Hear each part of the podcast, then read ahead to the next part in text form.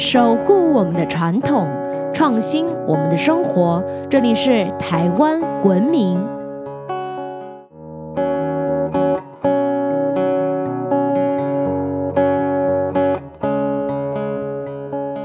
各位听众朋友们，大家好，欢迎收听台湾文明，我是热爱台湾民俗文化的新住民甜甜。说起端午节，你首先想到的是什么呢？嗯，我猜到了，肯定是跟我一样吃粽子啦。但事实上啊，端午节这一天呢，可以说是古代的防疫卫生日，因为端午的很多习俗呢，都是跟防疫啊、驱虫、保健有关的。而且啊，随着我们现在的天气是不是越来越热啦？各种的毒虫啊、病菌也纷纷苏醒了。今天呢，我们就来聊一聊端午的由来，还有那些防疫神草跟避瘟的习俗。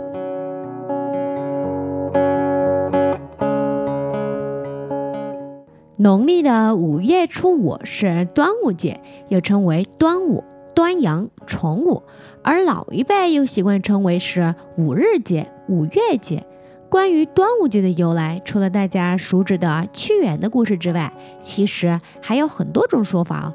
早在周朝的时候，五月五日这一天啊，就已经是一个很特别的日子了。大家还记得二月二的龙抬头吗？从天象的观点来看，二月二是东方苍龙七宿星中的角宿星出现的日子，就像是沉睡的巨龙刚刚苏醒，抬起头。而五月五日这一天呢，则是苍龙七宿整个飞升到正南中天的位置，也就是十二地之中五这个位置，被视为是飞龙在天的好日子。因此啊，端午节这一天呢，也有龙日节、天中节的说法。不过，既然飞龙在天是一个好日子，那为什么五月五这一天又被视为是毒日呢？不知道从什么时候开始，农历的五月啊，很早就被认为是毒月、恶月，甚至是死月。所以呢，端午节这一天就有许多避除毒物、疫病的习俗。也许呢，正是因为这时候的天气闷湿啊，温度高，各种蚊虫、毒虫、病毒跟霉菌啊，都在这时候滋生。各种食材呢、物品啊，也在这时候更容易腐坏。所以啊，就有了烂五月的说法。湿热的天气不仅让人也觉得非常的不适，也让人啊在这时候更加容易生病。所以呢，毒月毒日就是在这样的时空背景下产生的。另外，关于端午的毒，还有一个说法，据说端午是九毒日之首。农历五月呢，有九天被称为是九毒日，有非常严厉的禁忌哦。虽然在实际操作面，民间啊并没有很盛行，但是呢，却也是广为流传。而这样的说法，据说跟《黄帝内经》还有道教的地那日都有关哦。有兴趣的文明们可以自己去查询哦。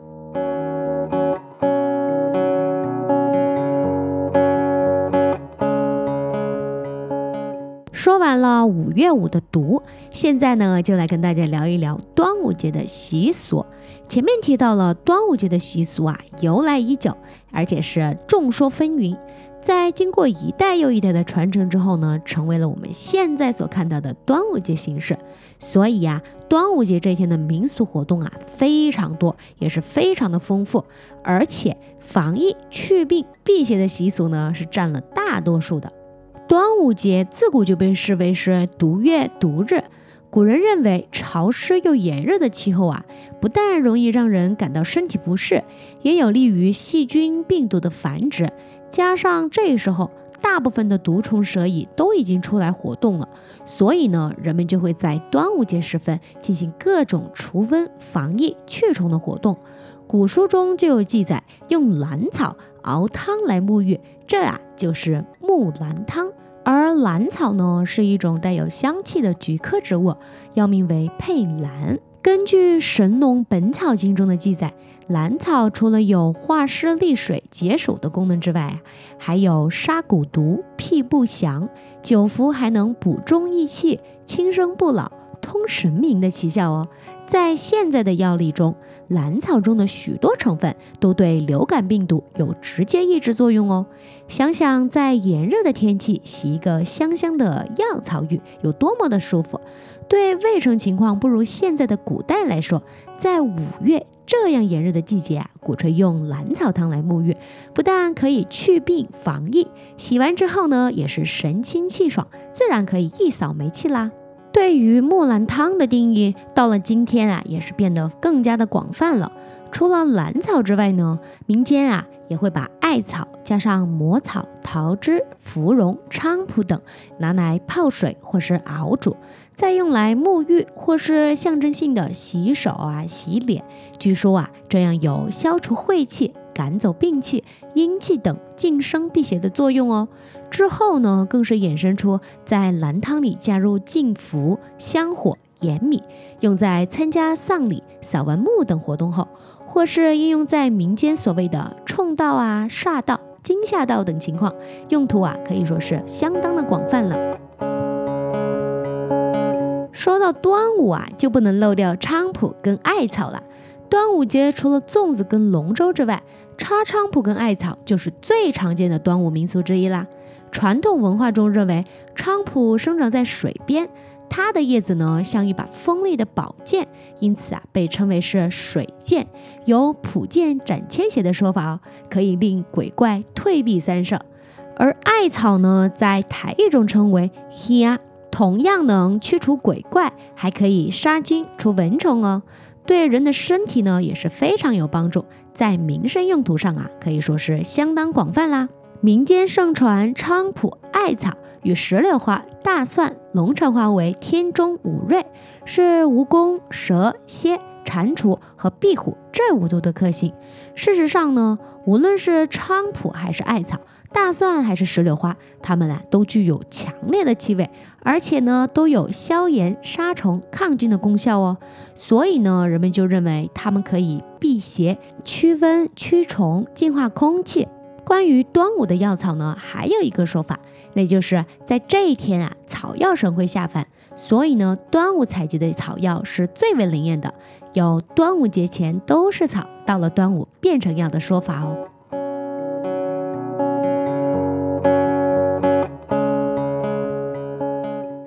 在台湾呢，除了插菖蒲跟艾草之外呀，还有一个很特别的做法哦。人们呢还会插上榕树枝来辟邪，因为人们相信榕树叶有辟邪的功能哦。台湾就有这样一句俗谚说：“插榕树叶卡用桂柳，插艾草卡用家。”据说插榕树枝叶的这个习俗，它的由来跟黄巢之乱有关。黄巢是唐朝的山东人，有杀人八百万的恶名。有一天呢，黄巢在路上遇见一个妇人，带着两个孩子在逃难，身上呢背着大孩子，手里牵着的却是小的。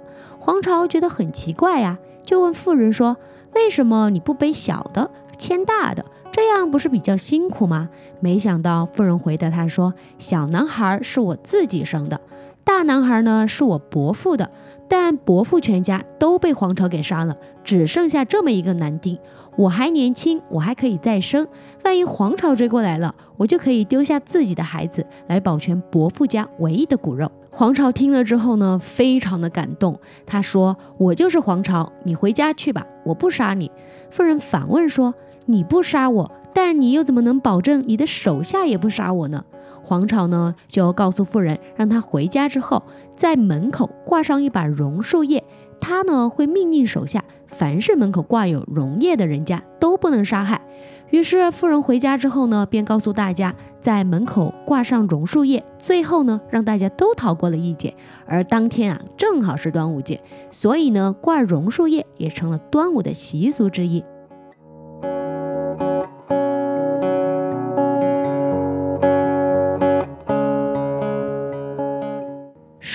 这么多，端午节的主角还没有出场呢，那就是粽子啦。屈原的故事可以说是从小就耳濡目染。屈原跳入汨罗江轻生之后呢，老百姓啊非常的难过，担心河里的鱼虾会啃食屈原的身体，所以呢就把食物丢入江中，希望鱼虾们啊吃食物不要啃食屈原的身体。后来呢又担心食物被蛟龙给吃掉，所以啊就把米饭用树叶包起来再投入江中。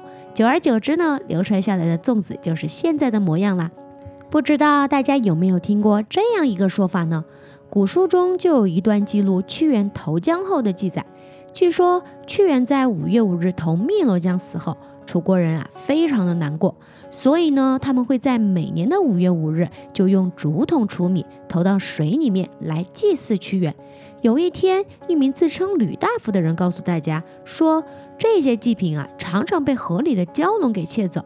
如果大家可以用苦练的树叶，再加上五色丝线来捆绑的话，河里的蛟龙就不敢再窃取了。因为苦练叶跟五色丝线都是蛟龙所害怕的，所以呢，在端午节的时候，人们啊也会佩戴苦楝树叶用来辟邪。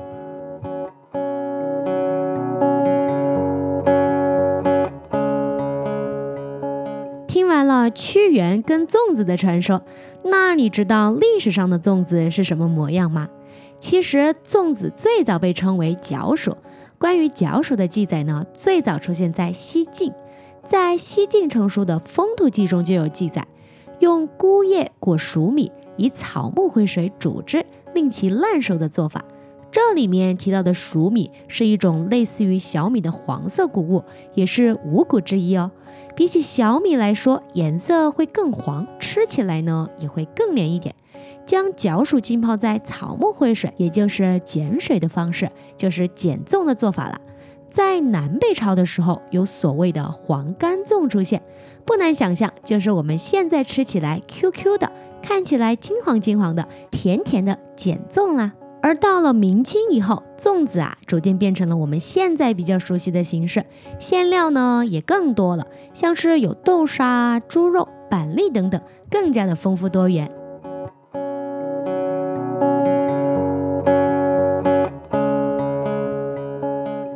记得以前啊，每年的端午节学校都会放假，我妈妈呢就会让我帮忙她包很多的粽子。事实上啊，都是我妈包的，因为她包的比较好看。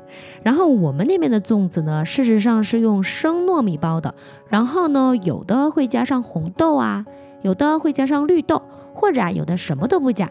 最后呢，就包成三角形的模样，然后呢，再用水煮熟之后就可以吃了。跟台湾这边的粽子不太一样，有点像碱粽。煮熟之后呢，我们还可以沾白砂糖吃啊，还可以沾辣椒吃。因为每次都包很多，所以呢，我妈妈就会把成串成串的粽子送给姨妈们啊，还有舅舅们。还记得上上期的节目送肉粽吗？有些地方啊，对于肉粽是有一些特殊的忌讳。这里呢要提醒大家，不要随便送人家成串的粽子哦。如果要赠送粽子啊，最好是把绳结剪断，不要成串成串的送人哦。此外啊，粽子呢其实还有吉祥的含义了，像是对考生来说，粽子就有包中重磅的意思，这也让粽子成为祝福应考学子是金榜题名的好预兆哦。说起台湾的粽子，真的是太丰富了，像北部粽啊、南部粽、客家粽，还有原住民粽，种类真的非常多，并且口味啊多的让你觉得自己有选择困难症。那就都来一个吧。最后别忘了，端午也是祭拜神明祖先的日子哦。当天也别忘了准备几颗粽子，祭拜地基主哦。祭拜的方式呢，跟过年元宵大同小异，只是多了一些应景的粽子。有兴趣的朋友们啊，也可以听一听我们前面的节目哦。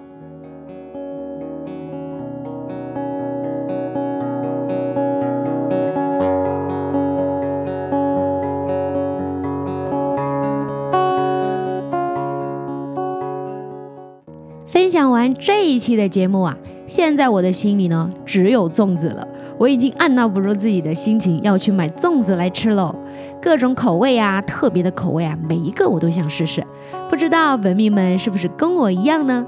今天啊，关于端午节的由来跟民俗就先分享到这里啦。在这一期的节目最后呢，我们将赠送台湾文明秘制的除秽爽身包，让大家可以在端午节的时候木兰汤哦。现在就马上转发并给我们留言，我们将送给前五名在 YouTube 转发留言的文明听众们哦。下一期呢，我们来继续聊一聊端午的开运民俗。想知道如何用午时水帮自己改运招财吗？小孩太好动或体弱多病，也可以利用端午节这天的法宝来改善哦。如果大家还知道有什么有趣的在地民俗文化活动，或是我们错过的哪一些重要的内容，欢迎大家留言提供给我们哦。想要知道更多有趣的台湾民俗文化吗？可以在脸书搜寻台湾文明，按赞追踪哦，或是直接搜寻台湾文明，关注我们的官网。我们下次见。